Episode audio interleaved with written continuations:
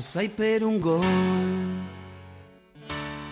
io darei la vita, la mia vita, che in fondo lo so. Sarà una partita infinita.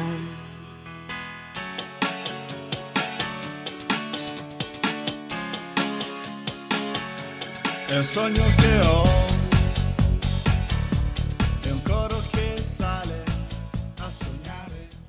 Muy buenas a todos, fieles eh, amigos Neroaxurro. Eh, sean bienvenidos a este nuevo podcast, este nuevo episodio del Interclub Paraguay, el podcast del Interclub Paraguay. Hoy tenemos a Santiago Aquín y a un invitado especial desde México, Luis Alonso. Él es uno de los administradores del Interclub México, también se encarga de la parte de la social media del Interclub de México y bueno, de verdad que es un gusto. Santiago, Luis, de verdad, nada, un placer y bueno, ya empezaremos a analizar lo que, los últimos dos partidos que nos dejó el Inter en la victoria más reciente contra el Sheriff y anteriormente la derrota contra la Lazio. ¿Cómo están, hermanos? Buenas noches, Santiago, Emanuel. Qué gusto saludarles. Les agradezco muchísimo la invitación. Eh, pues es un, es un orgullo ser el primer invitado del podcast del Interclub Paraguay y, y- y, pues bueno, aquí para, para comentar lo que vivimos esta semana. No, todo un honor, todo un honor el nuestro. ¿Cómo anda Santiago? ¿Qué tal? Buenas, buenas, todo bien por aquí. ¿Cómo estamos? Volvemos después de la pausa de las fechas FIFA y venimos de una derrota y una victoria, así que sentimientos encontrados. Sí, tuvimos un partido complejo en Roma contra la Lazio. eh, creo que nos pesó un poco la fecha, la fecha FIFA. Creo que eh, justo nuestro mejor momento cae el empate de ellos por un infortunio con la mano de Bastoni. Y allí el equipo le pesa bastante luego el segundo tanto, porque justo llegan creo que los goles en nuestro mejor momento. Eh, y creo que hubo una buena actitud eh, el martes contra el Sheriff. Eh, fue un partido duro, porque el Sheriff no era un rival fácil, pese a que en los papeles es el rival más accesible del grupo. Vimos que le jugó muy bien al Shakhtar, vimos que le hizo un buen partido al Madrid y bueno, sabíamos que iba a ser un partido que nos iba a costar. Eh, quiero empezar por Luis, ya que es nuestro invitado, quiero que nos, nos dé tu, tu apreciación del partido primero contra el Lazio y después vamos a meternos en lo que fue el partido contra el Sheriff. Claro que sí, Emanuel, muchas gracias. Bueno, en realidad el, partido contra Lazio, me parece que cuando inicia la temporada es uno de los partidos que tú presupuestas como posible empate o, derrota. Todos sabemos que, que no es un, partido para nada sencillo. Aún así, yo creo que la realidad es que perdimos o, o nos morimos de nada. Lazio tampoco fue el equipo arrollador o el equipo dominante durante, durante todo el encuentro. Inclusive el, el- primer tiempo yo creo que fue pues ampliamente dominado por el Inter. Y, y la realidad es que me parece que, que la clave que nos juega en contra o el hándicap en contra es las fechas FIFA. No es lo mismo enfrentarte con un equipo con cuatro o cinco seleccionados a, tener otro enfrente de ti que también tenga 15 convocados por sus selecciones, ¿no? Entonces, evidentemente el desgaste físico es muy alto para, para los jugadores del Inter. Yo creo que también, digo, me queda más que claro que Inzaghi jugó a, a- ganar el partido, pero tampoco quiso meter el acelerador, quizás por, por respeto a, su antigua casa o quizás nada más por administrarse pensando en el, en el encuentro contra el Sheriff, pero yo creo que sin ser el peor partido de la temporada, el, el marcador fue muy engañoso, no, no era para un 3-1, e inclusive creo yo que se pudo haber eh, ganado fácilmente. Si en el primer tiempo se mata o si la defensa nuevamente no comete errores, eh, era más manejable el, el encuentro. También por otro lado, pues bueno, no olvidar que la Serie A es, un, es una carrera de fondo, no es una carrera de, velocidad y, a pesar de que ahorita tengamos una diferencia tan marcada en, en respecto a, la posición de la tabla con el líder actual que es Napoli, vamos, estamos a, siete puntos de distancia. Sabemos que esto se define en las últimas seis u ocho jornadas. Entonces, yo creo que el esfuerzo de, de Inzaghi fue el menor posible, aún sabiendo que este partido se presupuesta como derrota en, el principio de la temporada para, para tener a- a- al mejor equipo disponible para el juego contra Sheriff. Yo me quedo con un mal sabor de boca, evidentemente, por la derrota, pero más aún porque, pues, como, como les digo, creo que nos morimos de nada. Pienso yo también que el Tuco Correa está total y absolutamente borrado. No es, no es ese, ese Tucu que, que remontó y, metió el, doblete para ganar el, partido en su debut, sino que después del, golpe que se lleva contra Boloña, creo que, no ha regresado, no le han avisado que ya tiene que jugar. Y también, pues es una realidad que, los recambios a la delantera, salvo Erin Checo o Lautaro Martínez, no, no, no, tenemos más variantes, ¿no? Eh, el Lamborghini anda por ningún lado. Eh, evidentemente me refiero a Alexis por esta controvertida publicación que hizo del, Lamborghini y, lo como, como, como después ahí salieron los memes de, un carro chocado. Este, no está en su mejor momento, tampoco lo está el Tuco Correa. Y, pues bueno, ahí, ahí, ahí creo que adolecimos del cansancio físico y, y caray, pues a, a, seguir remontando en la liga, pero, pero me parece que era un partido que cuando menos se podía empatar. No sé qué opinan ustedes. ¿Cómo lo viste tú, Santiago? Yo he visto 60 minutos muy buenos, que se jugó muy bien. Lastimosamente se metió solo un gol. Creo que ahí fue el principal problema. Si, como dijo Luis, si se mataba en el primer tiempo, capaz que, que no sufríamos la derrota o, o al menos un empate. Claro. Y mm, me habías comentado que eh, ¿Te gustó el partido? O sea, ¿te gustó cómo el Inter manejó el balón en, en, en, la previa? Me acuerdo que lo habíamos hablado. O sea, ¿cómo, viste ¿cómo ves al equipo todavía con esto? O sea, se sigue gustando cómo maneja el balón, cómo estamos atacando, pero tenemos todavía problemas defensivos. Tenemos, o sea, yo creo que el equipo está juega muy al ataque y le falta equilibrio porque o queda Broso y solo para recorrer mucho trecho o queda eh, Skriniar y Debray solitos ahí para defender. Creo que ahí es donde todavía no se encontró bien la vuelta. Que, que nos había pasado ya la temporada pasada, los inicios con Conte, cuando Conte quiso ser un poco más ofensivo y al final terminó volviendo a sus viejos andares. Yo estoy de acuerdo. Eh, creo que al equipo le está faltando mucho equilibrio a partir de que en la posición del interior izquierdo no habíamos encontrado eh, una pieza que hiciera el papel de Ericsson la temporada pasada. Porque Hakan eh, no me parece un mal jugador, pero claramente no es interior izquierdo, no es un volante mixto que va y viene, que marca bien y que tiene, ¿sabes? Que tiene sentido de cobertura, no, no es ese típico volante. Y Gagliardini, que a veces puede ser un poco limitado, eh, a veces puede ser bastante criticado porque no es el mejor volante que tenemos, hizo un trabajo creo que bastante digno contra el Lazio en ese aspecto. Creo que apoyó más al medio y el equipo se paró bien. Pero igual en el primer tiempo sufrimos varias contras que, que digamos, exponen a los centrales. Y por eso es que a veces desluce un poco Bastoli, desluce un poco de Bray o puede incluso deslucir un poco Skriniar. Porque nos llegan y al final los centrales son los que quedan expuestos y hubo varios remates desde afuera que complicaron a Handano y que tuvimos que estar atentos. Aún así, yo coincido con Luis en que dominamos por lo menos todo el primer tiempo y que en el segundo tiempo arrancamos bien e incluso nos acomodamos mejor que ellos porque ellos no habían llegado ni una sola vez en 15 minutos y nosotros ya habíamos generado ocasiones y estábamos manejando el balón. El, el partido lo teníamos controlado, más nos faltaba obviamente liquidarlo. Y luego de la mano eh, de Bastoni, que bueno, eh, un infortunio total, eh, más allá de que creo que salta mal, creo que hay, hay un error conceptual allí de él. También es complicado saltar, como decíamos en el grupo, eh, con las manos, ¿sabes? Eh, no, no, no separadas, es, es casi instintivo. Y bueno, eh, son cosas que te pueden pasar. El problema es que después de ello, el equipo perdió totalmente el equilibrio que habíamos logrado. Y ahí quedamos para el tú a tú. Viene la jugada desafortunada, donde queda Di Marco Sentido. El árbitro, algunos dicen que tuvo, que parar el juego. Personalmente, y aquí me saco la, la, casaca de fanático, creo que nosotros mismos seguimos la jugada. Y sí, capaz el árbitro pudo haber parado, pero bueno, no estaba en su, en su exigencia. Al final los jugadores del Axo se avivaron. Yo creo que hubiésemos hecho exactamente lo mismo de nuestro lado. Eh, entonces, bueno, fueron dos jugadas muy, muy inoportunas y los cambios no entraron bien. Eh, después del segundo gol ya el equipo quedó totalmente ido y bueno, llegó el tercero. Eh, creo que coincido en que era un partido empatable, era un partido por lo menos empatable. Eh, no sé si lo hubiésemos, lo, lo podíamos ganar tranquilamente si liquidamos, pero luego el 1 a 1 creo que era totalmente empatable si no había tantas jugadas inoportunas para nuestro bando.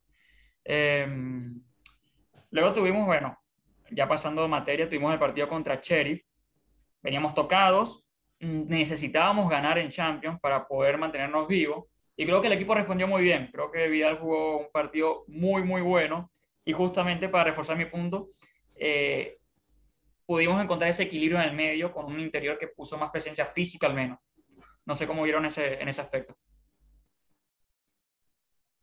Yo definitivamente creo que los jugadores del Sheriff tienen pues esta hambre del jugador llanero, el jugador de barrio, del que comienza apenas a destacarse. Los ves entregándose al 100% muy a pesar de sus limitantes técnicas, pero, pero qué corazón entregan. Y me parece que más allá del movimiento de, de, colocar como titular a Vidal, digo, es una realidad que mm, tienes las alternativas de Vidal Vecino Gagliardini, sabiendo que Jaca no estaba este, convocado. Y yo creo que el, más rústico en este sentido para, para meter la pierna e intentar el, ataque frontal, pues era Vidal. Y, mira que, esta vez no, no defraudó ni cometió ninguna falta de concentración, llamémoslo así, porque todos sabemos que el grave problema de Vidal es la indisciplina y creo yo que es más que nada indisciplina mental entra muy acelerado y termina regalando a veces tarjetas amarillas o, jugadas eh, en contra que, pueden terminar como gol. Y la realidad es que no, lo hizo, lo hizo muy, muy bien. Yo, sinceramente, creo que vale mucho también destacar en, en esta victoria que tanto Lautaro como Edin Checo finalmente se ven coordinados en el ataque. Me parece que ya no se estorban como al principio de la temporada. Entendió muy bien Checo que tiene que jugar afuera del área, no, puede ser un 9 clavado y entonces lo ves de pronto atacando por derecha, atacando por izquierda, jugando de poste y, marcando muy bien los movimientos. El, gol, más allá de que es una excelente definición, yo creo que, ahí refleja muy bien el, el, entendimiento y la comunión que están teniendo ambos, porque tú ves cómo se tira a jalar marca a un poste Lautaro como se bota un poco para atrás Edin Checo y queda Franco para, el remate y, la verdad es que se ve que están trabajando mucho en que esa dupla por fin pueda rendir frutos como equipo, ¿no? Porque sabemos que, a nivel individual pues ambos lo están haciendo muy bien. Yo me quedo sinceramente también con la capacidad de reacción porque el gol de bandera de Sebastián Til definitivamente era un balde de agua helada en la cabeza de todos los jugadores y me parece que, que ni Simone Inzaghi ni los 11 futbolistas del Inter permitieron que, terminara siendo una crisis, una catástrofe. Yo honestamente cuando veo que cae el 1-1 me esperaba lo peor, pero vi el equipo muy seguro y, caray, a fin de cuentas la calidad se impuso y, el 3-1 creo que fue muy justo.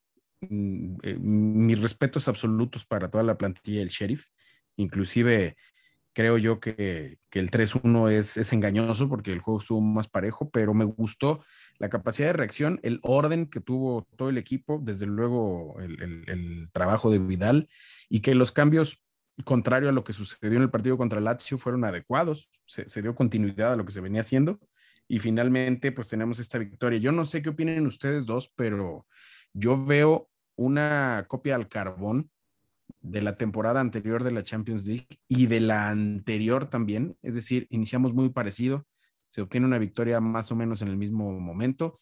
Otra vez estás entre que dependes de ti mismo y, por ahí nada más que el, Real Madrid se, encargue de ganar sus partidos, evidentemente menos contra nosotros. Y pareciera que la, la calificación está ahí, pero, pero sabemos de lo que somos capaces, ¿no? Entonces, Pienso yo que es como una fotocopia de las últimas dos temporadas en Champions. Esperemos que en esta ocasión se logre avanzar a los octavos. ¿Cómo lo viste tú, Santiago? Bueno, yo creo que jugamos bastante bien. El Sheriff era muy ordenadito y quería salir rápido, aunque sabía que ahí es donde nos lastima y nos lastimó en algunos momentos. Pero creo que lo controlamos bastante bien y generamos otra vez muchísimas ocasiones creo que hubo como 27 disparos. O sea que Se, se, generó muchísimas ocasiones. El arquero del Sheriff creo que tuvo como 6 atajadas. Podíamos perfectamente haber metido algún aquí tengo, Aquí tengo el dato. Fueron 29 tiros, 8 a puerta. Fueron ellos también llegaron un par de veces, fueron unas tres, cuatro ocasiones que tuvieron, pero eh, sí, sí, hubo cierta superioridad ¿no? de nosotros. Sí, o sea que el equipo, yo creo que en materia de ataque siempre el equipo está cumpliendo y por eso se están haciendo tantos goles esta temporada. Pero lo que no tenemos que corregir es otra vez los retrocesos, porque el gol, si bien es un tiro libre muy bien ejecutado, aunque justo pasa ahí cuando Checo salta y deja un agujerito y pasó ahí la pelota. Sí, también viene una pérdida, ¿no? O sea, son, digamos, situaciones que te Vino de pueden una pasar. pérdida y que obligó a Di Marco a hacer una falta porque si no el jugador se iba. Exactamente, eh, fue una pérdida ahí, digamos, bueno, digo, creo que fue el, de los últimos partidos, creo que fue el partido donde mejor defendimos, eh, porque era un equipo que demostró que contra el Madrid, contra el Shakhtar sale muy rápido y que contragolpea muy bien, son ordenados y contragolpean muy bien. Y como dice Luis, son jugadores que son tipo de barrio, o sea, encaran mucho, eh, son interesantes, son rápidos. Y bueno, yo, yo tenía esa preocupación de que, bueno, si se paran bien atrás, nos cortan los caminos y pueden salir de contra, bueno, es un equipo que nos puede hacer mucho daño. Y creo que lo controlamos bastante bien dentro de todo. Más allá de, bueno, el gol, a la falta que se Di Marco, que después, que venía siendo un muy buen partido Di Marco y tiene que salir porque le sacan la amarilla. Creo que ese cambio fue bueno y qué bueno que entró bien Bastoni eh, y no, no, digamos, no tuvo, no tuvo problemas para adaptarse al ritmo del juego, que era bastante alto. Yo creo, en lo que sí estoy de acuerdo con Luis, que yo no sé si Lautaro y Checo no se estaban entendiendo en las primeras jornadas, y eso ya lo había discutido con Santiago. Yo creo que ellos sí se entienden bien, pero no se, no se están juntando tanto con, como con Lukaku la temporada pasada, y ahí es donde uno lo choca. Como Lautaro y Lukaku son jugadores tan complementarios, eh, y les fue tan bien la conexión de una sola vez, uno, digamos, queda con, con esa sensación de que, bueno, se pueden juntar más. Pero yo creo que sí se, sí, sí se juntan bien, sí juegan bien juntos, pero no creo que vayamos a ver esa dupla que hacían con, con, con Lukaku. El Checo y Lautaro son jugadores que se mueven mucho. Siempre Checo, pese a que es bastante grande, eh, se mueve bastante y Lautaro no es un 9-9 de área, también se mueve mucho. Entonces, de por ahí a veces eh, lo que el equipo tiene que corregir es que tenemos el área vacía y muchas veces nos falta esa profundidad cuando vayamos a, vaya- vamos a meter centros. Creo que ayer se corrigió eso y aparecía Vidal, aparecía Checo, aparecía Lautaro dentro del área. Y ese momento de cargar el área es lo que tenemos que corregir por varios pasajes del juego. Del resto, creo que ofensivamente el equipo trabaja bien. Pérez está en un gran nivel. Creo que Dumfries ayer, pese a que vimos que sigue teniendo limitantes con, con la técnica, algunos controles largos, algunos pases eficientes, es un tipo que aporta, que tiene peso, tiene potencia. Pero bueno, creo que Darmian y Dumfries van a, van a pelear la titularidad y no creo que desentonen. Pérez anda muy bien, Di Marco puede jugar por izquierda, tenemos buenos carrileros. Y el nivel de Brozovic y Varela creo que sigue siendo bastante bueno. Entonces, creo que del mediocampo para adelante todavía tenemos un muy buen equipo. Y lo que, insisto, tenemos que corregir el equilibrio, eh, cargar el área bien y, como dice Santiago, el retroceso. Si nosotros corregimos esos tres puntos, creo que vamos a ser otra vez el equipo más fuerte de Italia. Eh, y estamos allí, tampoco es que nos está yendo tan mal, no creo que la diferencia entre Napoli y nosotros sea muchísima. Y mucho menos la diferencia entre Milan y nosotros, que todavía nos están sacando algunos puntos, pero creo que en plantel, por ejemplo, tenemos más, más plantel que ellos y si corregimos esos detalles, vamos a tener otra vez una escuadra más fuerte. De Dumfries, yo quería decir que a mí me parece que él está demasiado ansioso por cometer un buen centro o meter un gol y le falta esa tranquilidad para poder terminar bien la jugada. Es posible. Es posible Creo porque que- además Darmian lo está haciendo bien. Darmian defiende bien, ataca bien, tiene gol, ha hecho asistencia. O sea, eh, la competencia para él es dura. Y tiene que demostrar que, bueno, que además que, a ver, hay un peso, claro. Checo, por ejemplo, no está, no está teniendo ningún problema en reemplazar a Lukaku. Pero De acuerdo. Dumfries tiene que re- de reemplazar a Hakimi. O sea, es un peso extra que tiene. ¿Cómo lo ves tú, Luis? Sí, totalmente. A- ambos, ambos tienen razón. Es decir, lo que dice Santiago, se le nota desesperado por querer ya destacar, ya sea con el mejor centro, con la mejor asistencia o el, mejor gol. Y, es un poco el nervio lo que lo termina matando. También es una realidad que, no tiene la mejor técnica. Digamos, es un jugador, vamos a ponerlo así, pues torpe, por, así llamarlo, pero, pero total absolutamente echado para adelante, ¿no? Muy, aguerrido, muy entregado, pelea todo, grita todo y, esos jugadores hacen mucha falta. El grave problema, como dices tú, Emanuel, es que estamos pues tratando de ver a- al nuevo Hakimi y, y no lo va a hacer. Es decir, bien dices tú, Checo está eh, dando la, mejor temporada posible que pudimos haber pensado. Es decir, no, no hubiésemos imaginado que, que a la jornada 8 llevaría seis goles anotados y, la verdad es que lo está haciendo excelente. No se extraña en este caso a, a Lukaku. Y podría decir yo que tampoco se extraña a Hakimi, pero más que por Dumfries, por la maravillosa temporada que se está aventando eh, nuestro, nuestro relevo sorpresa. Yo, yo la verdad nunca hubiera pensado que Darmian lo iba a hacer tan bien. Es, es el... Ah, honestamente creo que es el mejor fichaje de la temporada pasada.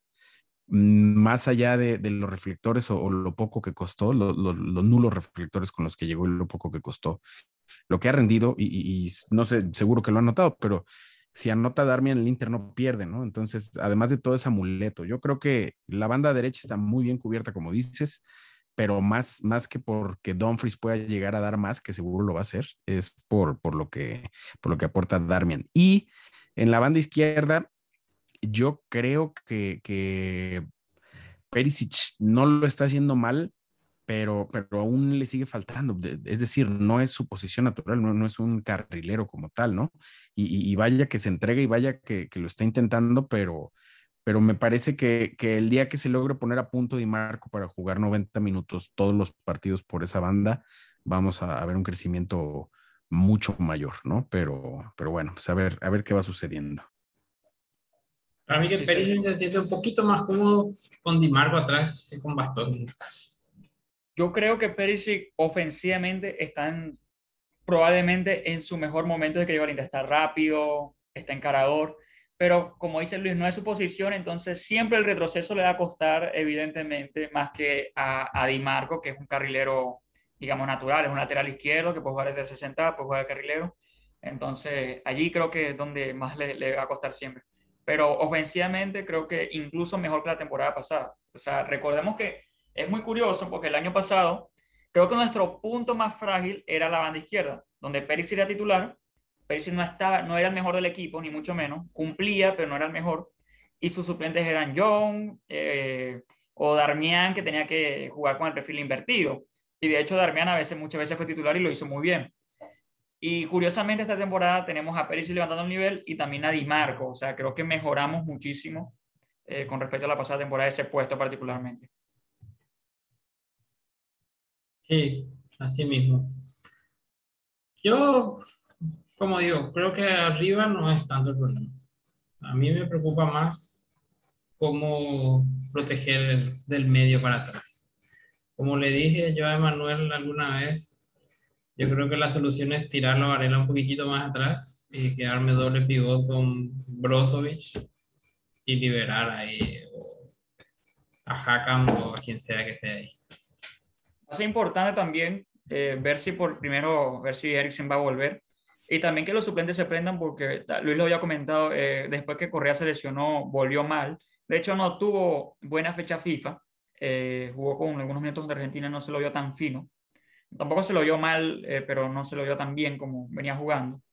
Y Alexis también venía de, lesiones, eh, tiene que ponerse a punto. Van a ser jugadores importantes, creo que, porque son perfiles que no tenemos en el, en el plantel.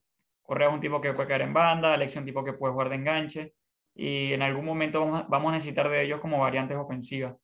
Y bueno, creo que si vuelve Eriksen, va a ser, digamos, el mejor refuerzo que podríamos tener. Eh, o sea, esos puntos van a ser muy importantes de aquí al resto de temporada. El asunto con Eriksen es que, bueno, evidentemente tenerlo en la plantilla es un plus absoluto, pero estar disponible para jugar, habría que ponerlo a punto después de estar seis meses parado. ¿eh? Yo, yo, yo honestamente creo que aún teniendo la posibilidad, no, no podemos contar con él esta temporada. Eh, otro con el que no creo que podamos contar durante la temporada es con Sensi, que es, es, desesperante, me parece inclusive hasta abusivo de su parte el, el seguir cobrando.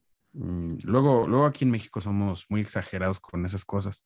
Lo podrán notar como, como nos expresamos en nuestro podcast, pero, pero es, es, es un becado. O sea, el tipo tiene tres años que llegó y, y, no ha jugado ni siquiera el 30% de los partidos que pudo haber jugado podrá tener calidad, podrá tener técnica, podrá tener muchas cualidades, pero el tema es que si va a jugar tres partidos y va a estar en, el hospital otros ocho, pues no tiene caso. Yo honestamente pensaría en, cederle ahora a, mitad de temporada en, la ventana de, transferencias de invierno para traer a alguien con el que sí puedas contar, porque estamos, estamos mellados, no solo no tenemos a Eriksen, sino que no tenemos a Sensi. Y, y, caray, pues justo, justo sabemos que Vecino no es la mejor solución, Gagliardini no es la mejor solución, Vidal depende de cómo salga, Hakan, yo creo que lo resumiste muy bien, no es un volante mixto, no es de ida y vuelta. Él, él es para jugar de medio campo para adelante, de, de, de, media punta, y, evidentemente que ahora mismo no se le puede poner a jugar ahí, así que también le está costando trabajo, pero, pero sí, yo, yo creo que el, el, el principal problema que tenemos ahorita pensando en, en, en, lo que yo les decía de esta carrera de fondo largo, pues es la, la media cancha, tener variables. Quién sabe si se vaya a volver a mencionar el tema de Naitan Nández, Sería excelente que pudiese llegar, pero, pues, a ver qué sucede. Y, y, también qué alternativas más puede haber hacia, hacia adelante, ¿no? Porque se, se habla mucho en, en, los medios y por ahí este, se ha barajado Luka Jovic, que nada más no juega en el Real Madrid y, y que pudiese llegar cobrando el 50% al Inter y el 50% del salario para el Madrid. A ellos parece es un negociazo. Pagar la mitad del sueldo es, es, es algo que les funciona muy bien y todos sabemos que los corridos del Real Madrid aquí terminan jugando excelentemente bien. Así que si es que se llegase a dar, a ver, a ver qué más podemos tener. Yo pienso que la plantilla es buena, la plantilla es, es eh, suficiente para seguir compitiendo, pero solo eso, competir, no, no, no ganar algo más allá de, de la Serie A, que es a lo que podríamos aspirar, y eso si, si ya metemos segunda o si se empieza a rezagar Napoli, pero, pero sí, sí me parece que el medio campo va a ser la clave en, en este Inter. Sí, eh, tienes razón. Se me había olvidado Sensi. Sensi es un jugador que tiene una calidad inmensa y que si ojalá el físico lo respeta, creo que es, eh, digamos, la pieza ideal para el 11. O sea, es un tipo que, que es pequeñito, pero defiende bien. Eh, de hecho, en ese primer tramo con Conde todo es más porque el tipo iba, venía, hacía goles, asistía y era casi que el motor del equipo. Entonces, si en verdad el físico lo, respeta y de una vez se recupera, va a ser un jugador importante. Ojalá que sí, pero bueno, como dice, o sea, el, el, historial es tan malo que ya uno no confía. Y yo vi que es un muy buen jugador, eh, no ha tenido chances en el Madrid, pero recuerdo que en su temporada en el Eintracht Frankfurt, junto a Aller, que es el jugador del Ajax, que es goleador en la Champions, hicieron entre los dos una temporada de locos con el Frankfurt en Alemania, hicieron goles de todos los colores, se metieron muy alto en Europa League. Puede ser un jugador muy bueno, puede ser una buena, buena variante para el equipo. Marota confirmó, más o menos, por lo menos, que iban a venir dos refuerzos en, la ventana de enero. Dijo que independientemente de clasificar o no a octavos, iban a haber dos refuerzos. Así que esperemos. Esperemos. Luis, yo quería consultarte, eh, ¿cuánto tiempo ya tienes en el Interclub México? ¿Cómo va el Interclub México? Nosotros aquí en Paraguay estamos digamos, organizándonos para hacernos oficiales, estamos en la lucha. estamos en la lucha de eso y bueno, eh, ya tú eres administrador, solo tienes bien, bien digamos, conocida la movida, ¿qué, qué, qué tal allí? ¿Cómo, van? Mira, eh, yo llevo cuatro años en, Interclub México y llevo dos años formando parte de la administración. Me ha tocado ya eh, pues estar dentro de, la operación de, renovación de dos membresías, la de la temporada anterior y esta. Es, es muy, muy padre, muy, muy, muy bonito el, poder reunir a, hermanos con la misma pasión. Yo no sé si a ustedes les pasó igual. Aquí todos, los hemos, todos lo hemos platicado y nos sentimos identificados. Eh, creíamos que éramos el único interista en México, cada uno de nosotros. Yo supongo que ustedes también pensaron, soy la única persona en Paraguay que le va al Inter, ¿no? Además del Colorado Gamarra. Pero, pero este, o sea, de pronto vas conociendo más, ahora a través de las redes sociales vas, eh, vas, la gente va viendo tus fotos de perfil con las playeras o algún post que se hace y, oye, pues, ¿qué crees que yo también le voy al Inter? Y, empieza a haber ruido. Y la verdad es que nosotros la temporada pasada lo tuvimos muy complicado por temas de pandemia. Aquí en México nos afectan dos cosas.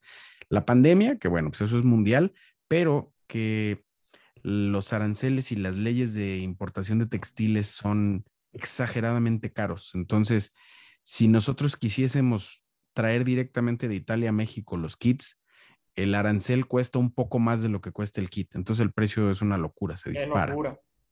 Eh, anteriormente lo que hacíamos era que llegaran a Estados Unidos y, y, un, amigo nos hacía favor de él pasarlos físicamente, cruzar la frontera. Él, él, es ciudadano americano, entonces cruzaba la frontera hacia México sin ningún problema y nos entregaba los kits ya aquí en México.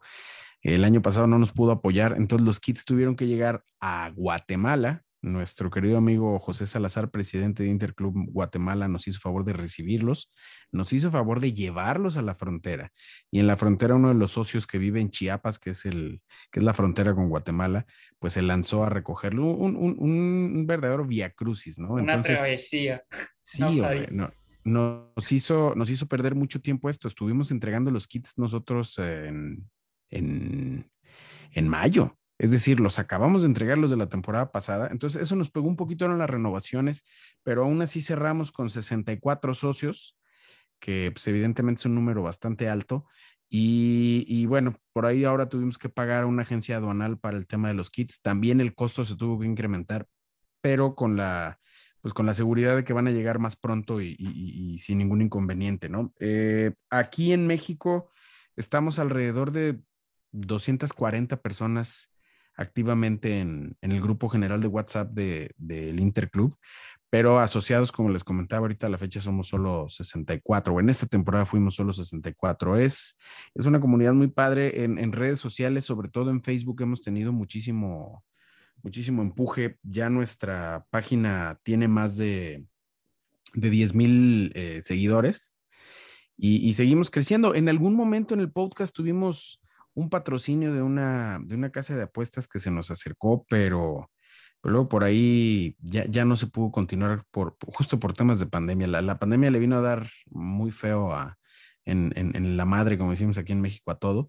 Y, y ahorita estamos intentando volver a, a, reactivar todo eso, tanto en redes como en nuestro podcast o, o en nuestro canal de YouTube. Tratamos de, de, agregar contenido para, pues para que más gente conozca del Interclub México. Tuvimos una convivencia hace pues ya van a ser tres años con, con Javier Zanetti y, nos recibió en, la ciudad de Pachuca, vino a, que lo invistieran como miembro del Salón de la Fama del Fútbol. Y, y pues todas estas cosas son las que yo les recomiendo a ustedes, eh, hermanos paraguayos, que, que terminen de, de, de conformar el club oficial porque pareciera que es poca cosa, pero la realidad es que no, tienes muchos beneficios, tienes, tienes muchísima atención por parte del Inter, se presta mucho a convivencias, se presta mucho a eventos especiales. Mm, hay descuentos, evidentemente, con tu tercera física o virtual, puedes comprar en, en línea y, y, si por ahí tienes la fortuna o, durante un par de, de, meses o años estuviste planeando un viaje a Italia, ahora ya están abiertos de nuevo los estadios y puedes solicitar hasta una visita guiada o, o por ahí estar en un entrenamiento. Son muchos los beneficios y, y yo lo único que les puedo decir es que si ustedes tienen duda, vamos, el, el, dinero, la plata es un tema que, que, siempre va a causar desconfianza, ¿no? Pero, pero es, es total y absolutamente transparente. Yo, yo les, les invito a, a, todos los hermanos paraguayos que estén por ahí dudando entre, entre si se afilian o no se afilian, que lo hagan, vale mucho la pena.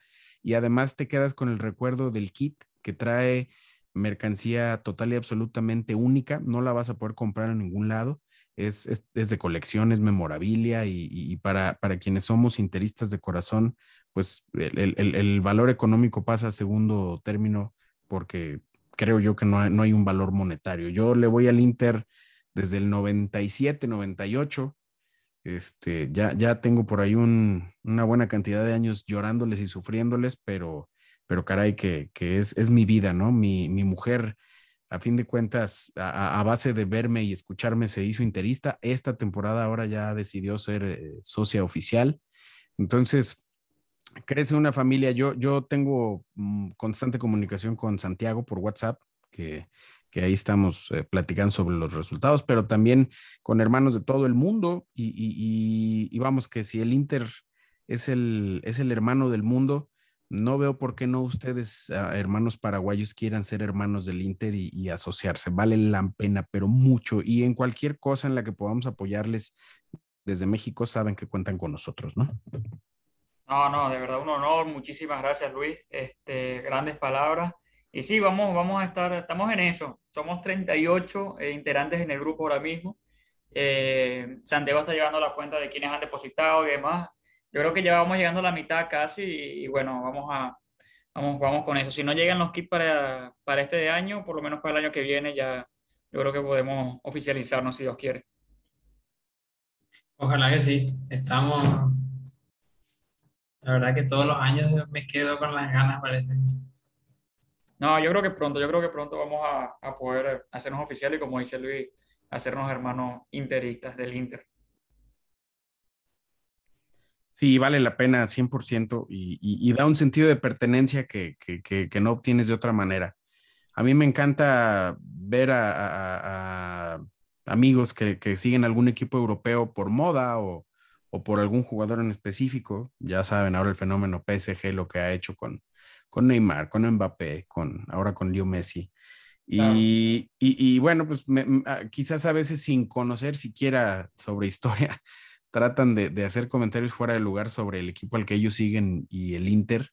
Y yo nada más le digo, bueno, tú que eres tan fanático, ¿qué número de socio eres? ¿no? ¿Cómo, cómo socio qué? O sea, es, es, padrísimo restregarles en la cara que uno además es socio, que uno claro. además tiene su número de afiliación y todo, cuando ellos no tienen ni idea de lo que es su equipo, pero, pero lo, háganlo, háganlo hermanos, vale la pena. No, bueno, en serio, muchísimas gracias, ha sido un honor. Eh, yo creo que podemos dejarlo hasta acá para no extendernos tanto. Creo que ha sido nuestro episodio más largo desde que iniciamos Santiago, si no me equivoco. Pero bueno, ha valido mucho la pena. Eh, debatimos sobre buen fútbol y además pudimos conocer también un poco a Luis y a parte de, bueno, de cómo se maneja el Interclub de México. Me imagino que también uno de los clubes, eh, uno de los socios clubes de Latinoamérica más grandes del Inter.